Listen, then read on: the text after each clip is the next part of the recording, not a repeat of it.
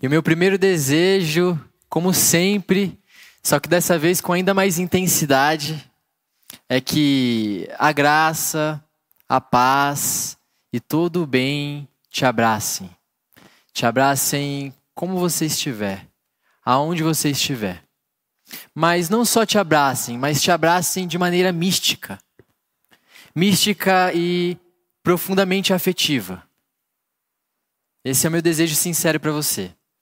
E com certeza um feliz ano novo, não é verdade? Feliz ano novo a todas e a todos nós. E a minha oração para a minha vida e para a sua vida esse ano é que a maioria avassaladora das suas experiências durante todo esse ano sejam experiências de muita fraternidade e muito calor. Que se multipliquem, mas que se multipliquem muito os seus encontros com Deus. Que os seus sentidos estejam aguçados para que você consiga ter encontros com Deus.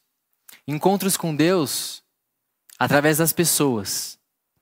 Porque Ele está lá, no rosto do outro.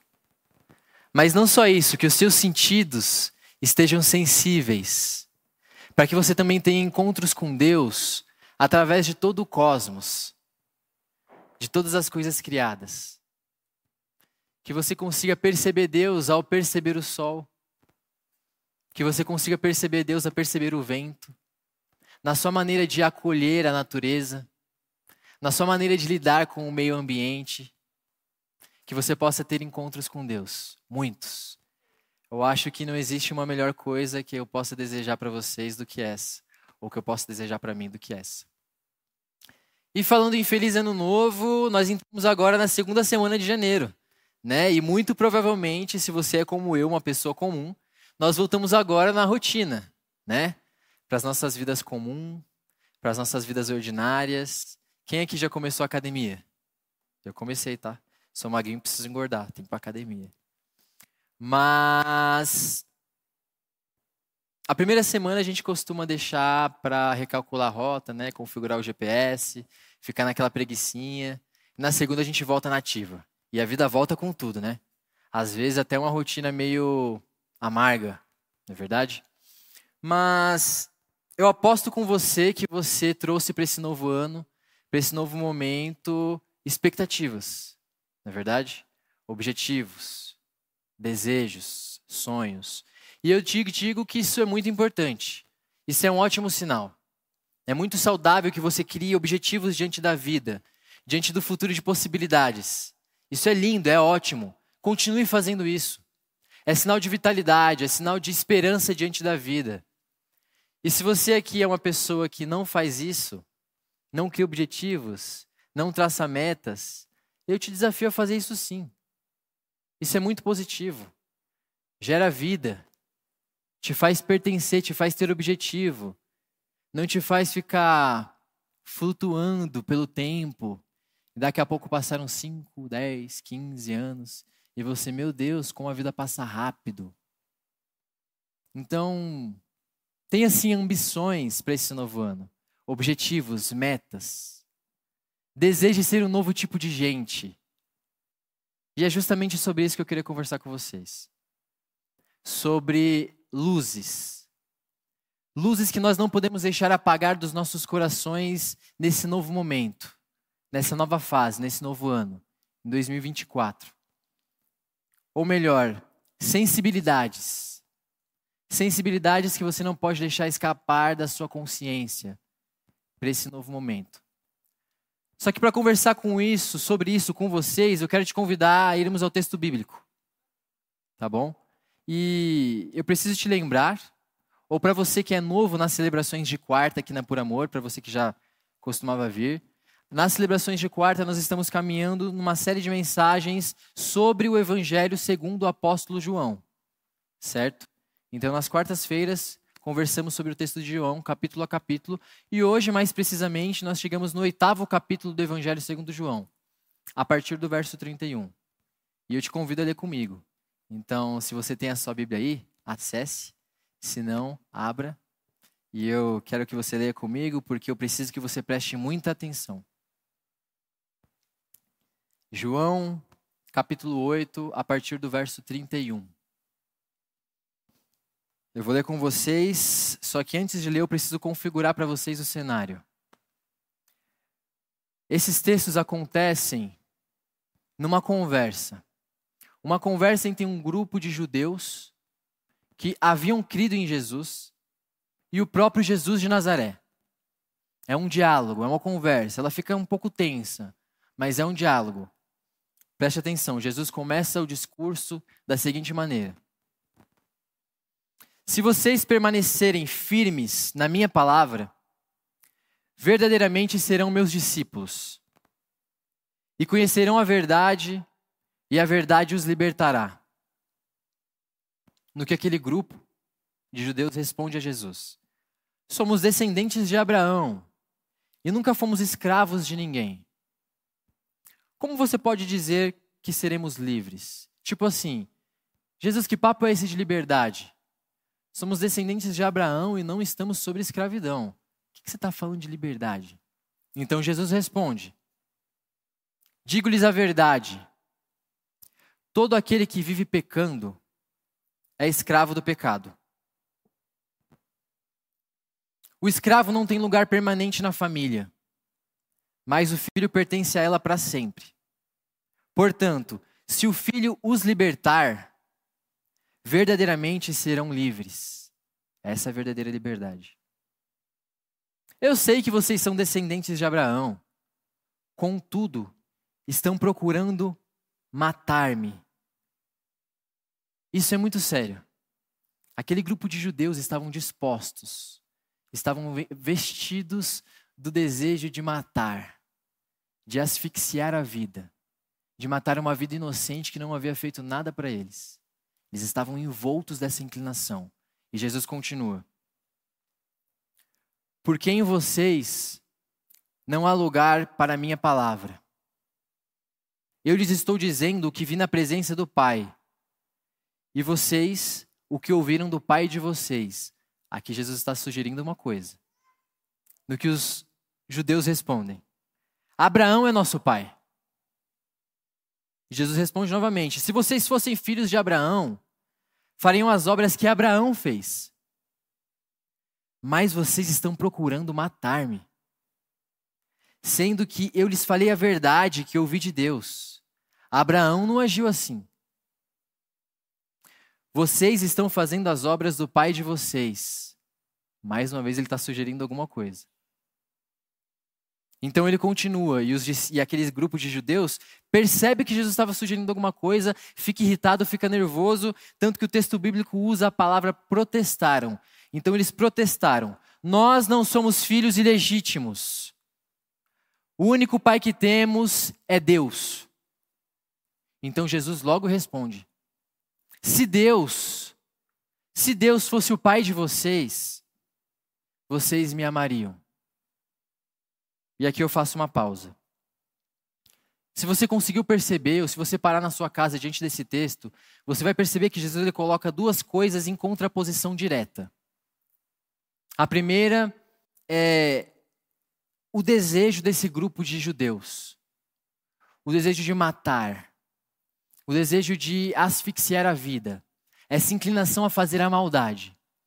E ele distancia disso uma coisa que ele chama de verdade e que ele promete que libertaria. Durante todo esse seu discurso, Jesus ele se referencia a uma palavra. Uma palavra que ele inspira seus seguidores a permanecerem firmes.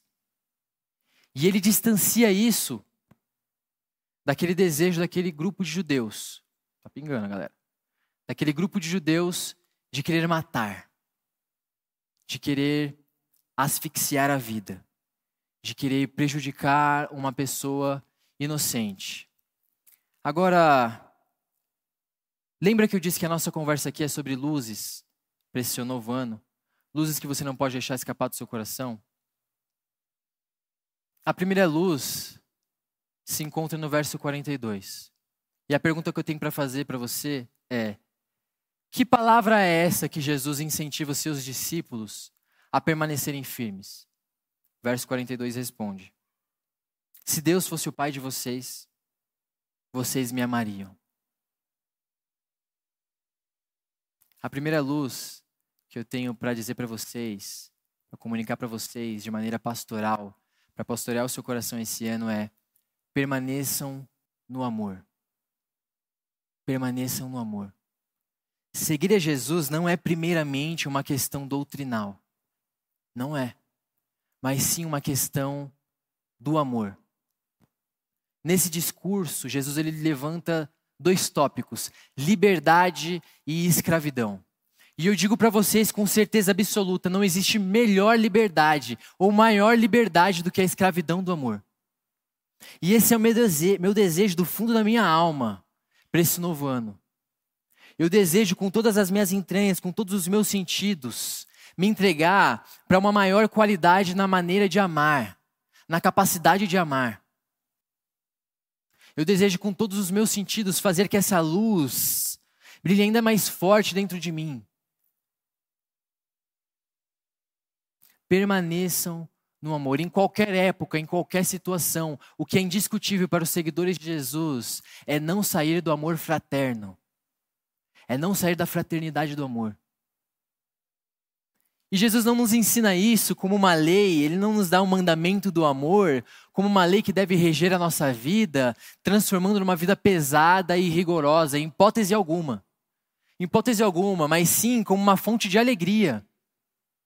Tanto que no texto bíblico você encontra Jesus dizendo: Digo-vos isto, para que a minha alegria esteja em vocês e vossa alegria seja completa. E eu tenho que te dizer: se o verdadeiro amor não estiver entre nós, nós seremos tomados por um vazio tão profundo que nenhuma alegria será capaz de preencher.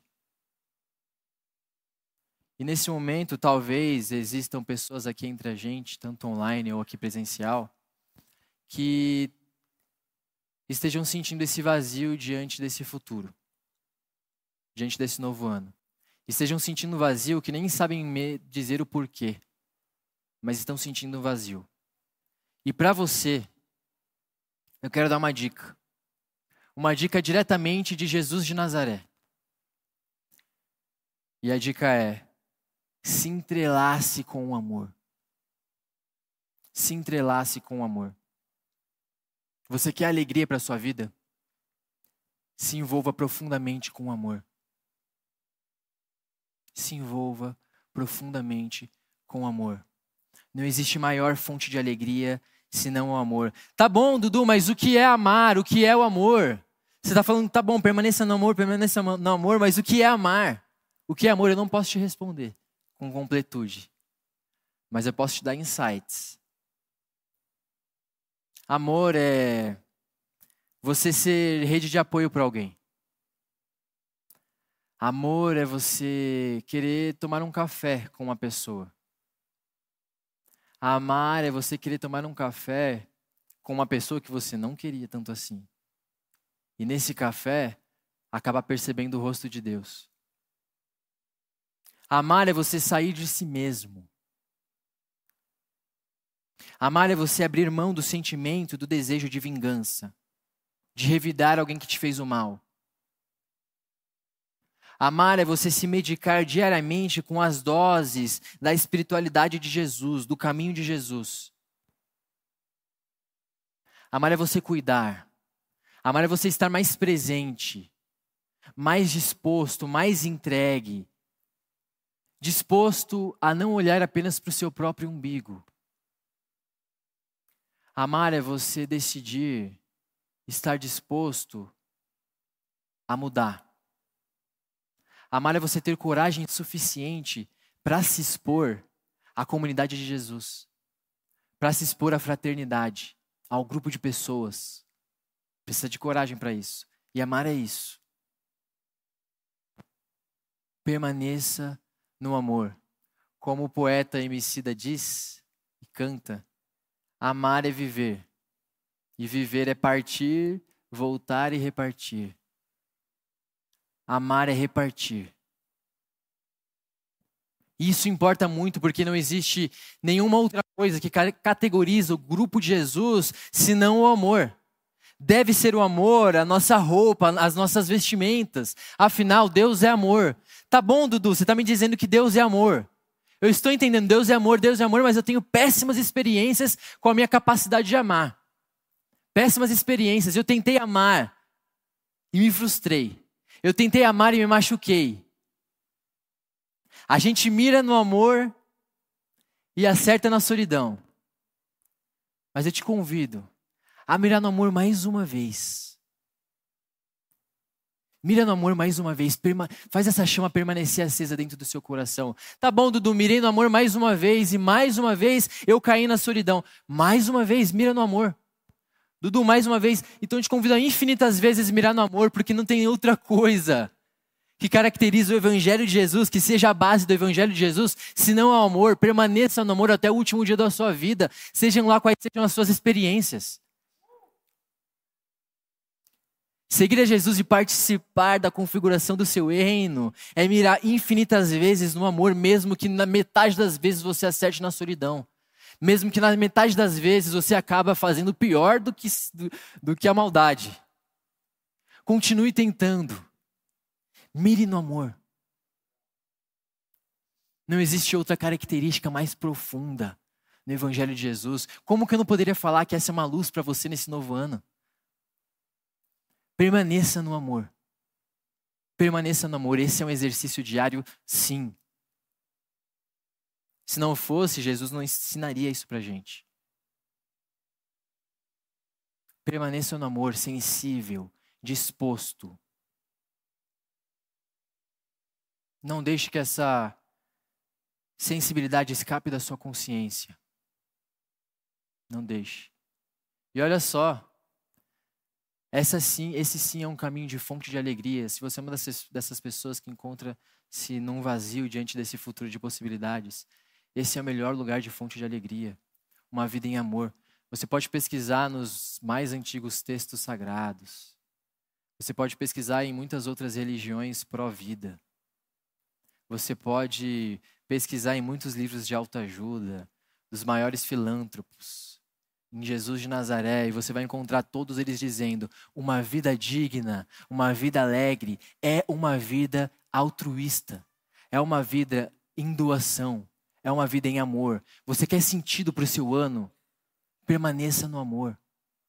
Eu te garanto com certeza absoluta, com as palavras do próprio Jesus, essa é a melhor fonte de alegria que existe. É na atitude de amar que você vai encontrar vitalidade, significado, pertencimento. O amor precisa ser a luz dos nossos olhos. Permaneça no amor. E agora eu te convido a continuarmos lendo. A partir do verso 43, Jesus diz: Por que, que a minha linguagem não é clara para vocês? Porque são incapazes de ouvir o que eu digo. Agora ele revela de vez o que ele estava sugerindo esse tempo inteiro. Vocês pertencem ao pai de vocês, o diabo, e querem realizar o desejo dele. Ele foi homicida desde o princípio e não se apegou à verdade, pois não há verdade nele. Quando mente, fala sua própria língua, pois é mentiroso e pai da mentira. No entanto, vocês não creem em mim porque lhes digo a verdade.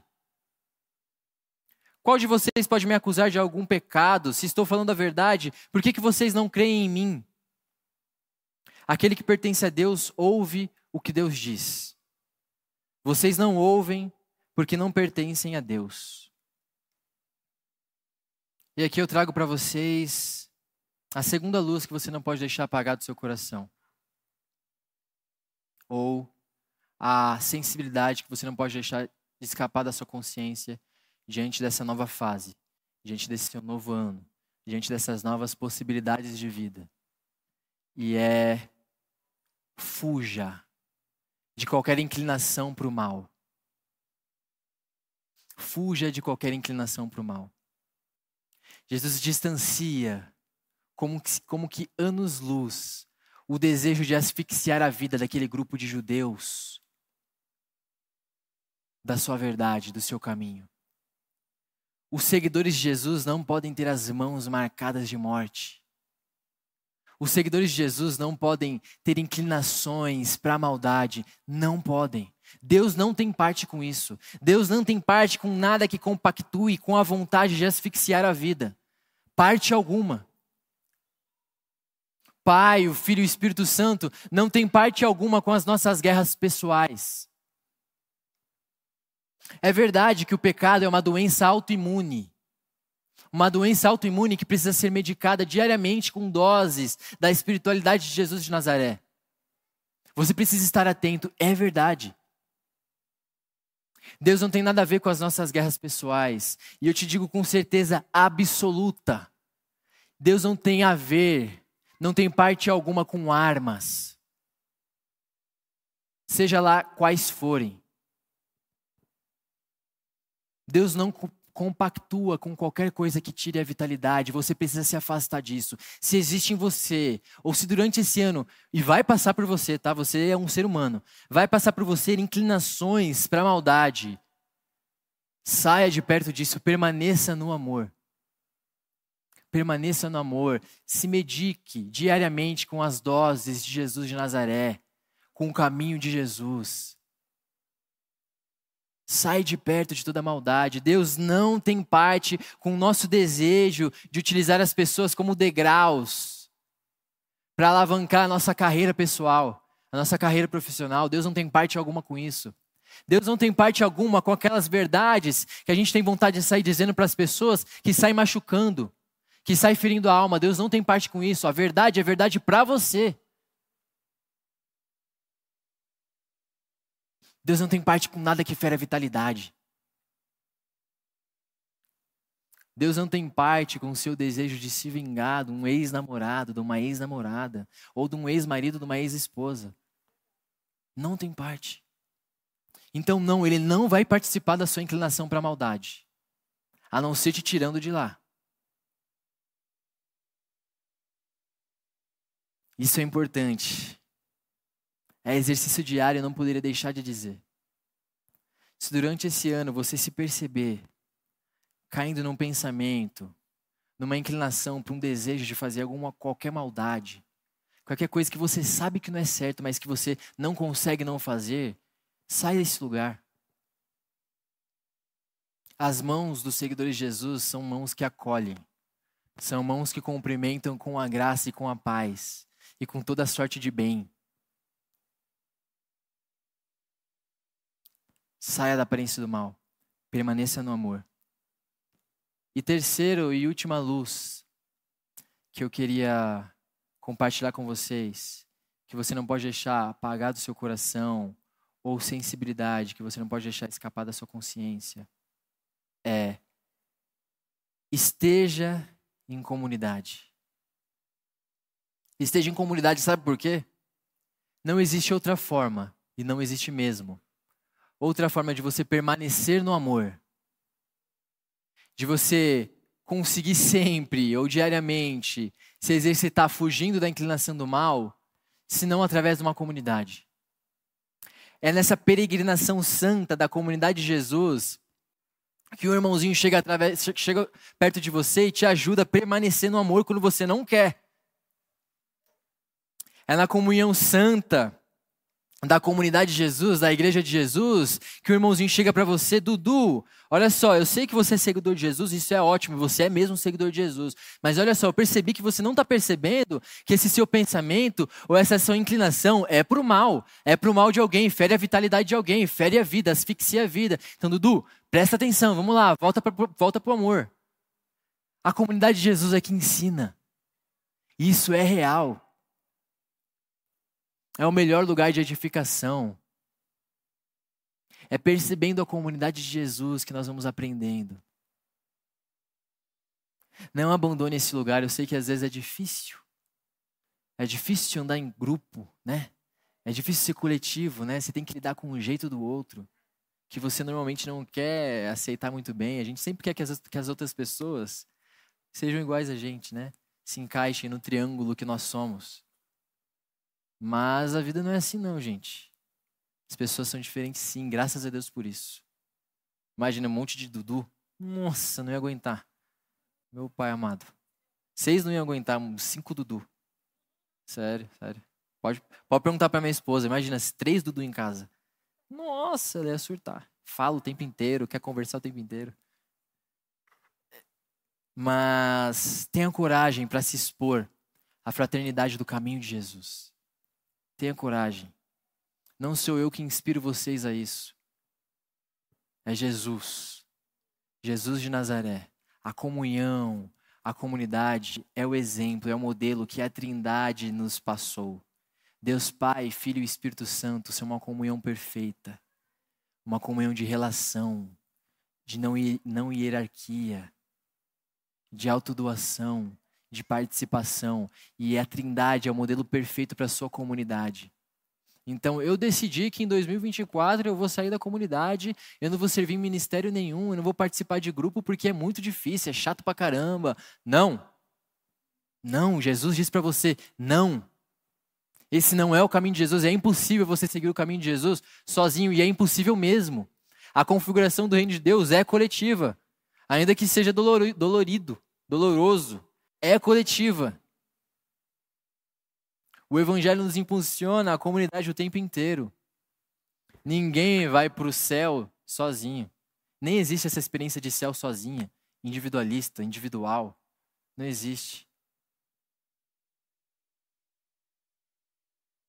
Portanto, permaneça no amor. Eu quero marcar o seu coração com essa verdade para o seu ano. Que realmente essa mensagem seja uma mensagem pastoral para o seu coração.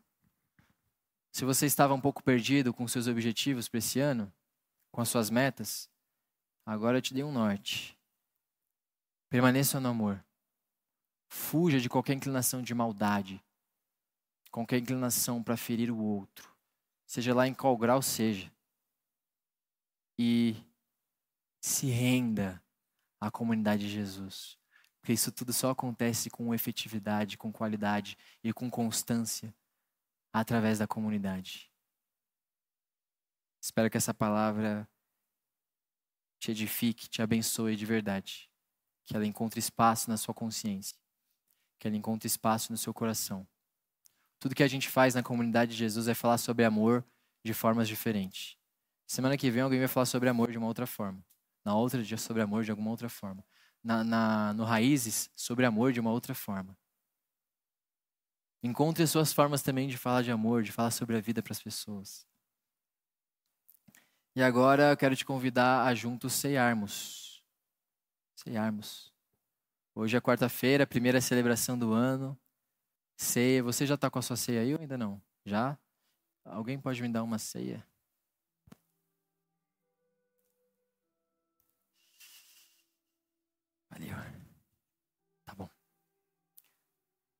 Esse é o principal ritual da comunidade de Jesus, de longe. É o principal ritual, a Eucaristia, a ceia. A ceia ela traz significados místicos, reais. É o ritual que Jesus diz que ele participa com o seu corpo, com o seu sangue. É o ritual que nos atrai à realidade, à configuração do reino de Deus. Se você não está com a sua ceia aí, Levanta sua mãozinha que um voluntário vai chegar até você. Quem não está com a ceia aí? A ceia de Jesus é para todas as pessoas. Não existe pessoa na face da terra, dois, duas pessoas ali, ó. Não existe pessoa na face da terra que não possa participar da mesa de Jesus. Não, eu não vou participar da ceia não porque eu não mereço, eu peco. Eu nem sei se eu acredito em Deus. Cara, a mesa de Jesus é para você. Vem, vem. Você não vai queimar no fogo do inferno. Hipótese alguma. Tem igreja que ensina isso, né? Igreja que ensina isso. Mas eu te convido agora a se colocar de pé.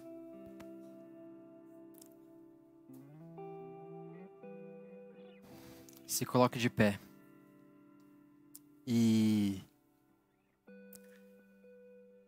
te convido a pegar o pãozinho que Jesus disse ser o seu corpo.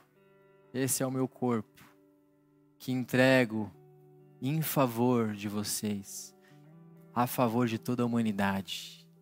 Esse é o meu corpo. Existe uma verdade mística aqui. A participação de Jesus. Ele está aqui entre nós e isso é fato. Fato. Eu te convido, enquanto você vai comer esse seu pãozinho, a perceber a pessoa que está do seu lado. Porque a ceia de Jesus ela tem dois grandes significados. E eu gosto de usar o pão significando a fraternidade, a comunhão da comunidade. Então, o exercício de cortar o pão, de passar para o seu irmãozinho do lado, de você perceber todo mundo comendo o mesmo alimento, um alimento básico, nos configura, nos reconfigura, nos traz a imagem do reino de Deus, que nós temos tanta saudade, que se você está aqui é porque você tem desejo, sabe? Esse pão aqui nos traz essa imagem, nos acende mais uma vez a perceber a comunhão de Jesus. Então, sim, é muito importante a pessoa que está do seu lado, extremamente importante, a pessoa que está do seu lado é sagrada. A ceia de Jesus nos lembra disso. Então eu te convido agora a comermos junto. Pode comer.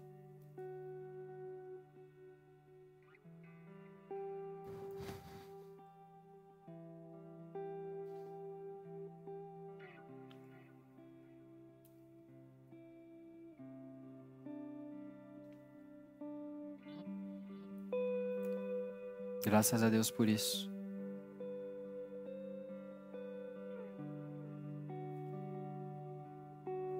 Agora, se você pode, abre comigo aí seu suco de uva, seu cálice, copinho. Seria melhor se fosse um cálice, né? É um copinho de plástico, inclusive. Mas olha só. A Eucaristia, a de Jesus, tem dois grandes significados: a fraternidade em, seg em segundo lugar, ou não, não tem ordem, na verdade, a memória de Jesus. Façam isso em memória de mim. Façam isso em memória de mim. Então, se você pode, eu quero te convidar a levantar. Levante seu copinho como se você estivesse brindando, de, brindando Deus, com Deus, diante da possibilidade da vida, diante desse seu futuro dizendo para Deus que você quer se lembrar dele diante todos os dias da sua vida, que você quer fazer memorial dele durante todos os dias da sua vida, que a sua vida é para ele sim, que o centro, que o âmago da sua vida é para ele, que a sua vida ganhou sentido a partir dele. Que você está aqui numa quarta-feira, na segunda semana de janeiro, por causa dele por causa do seu reino, da sua configuração, da sua verdade que gera vida, que liberta e você sabe que liberta. Então eu te convido a beber isso, em memória de Jesus, colocando Jesus na sua, no seu imaginário para o resto do seu ano. Vamos fazer.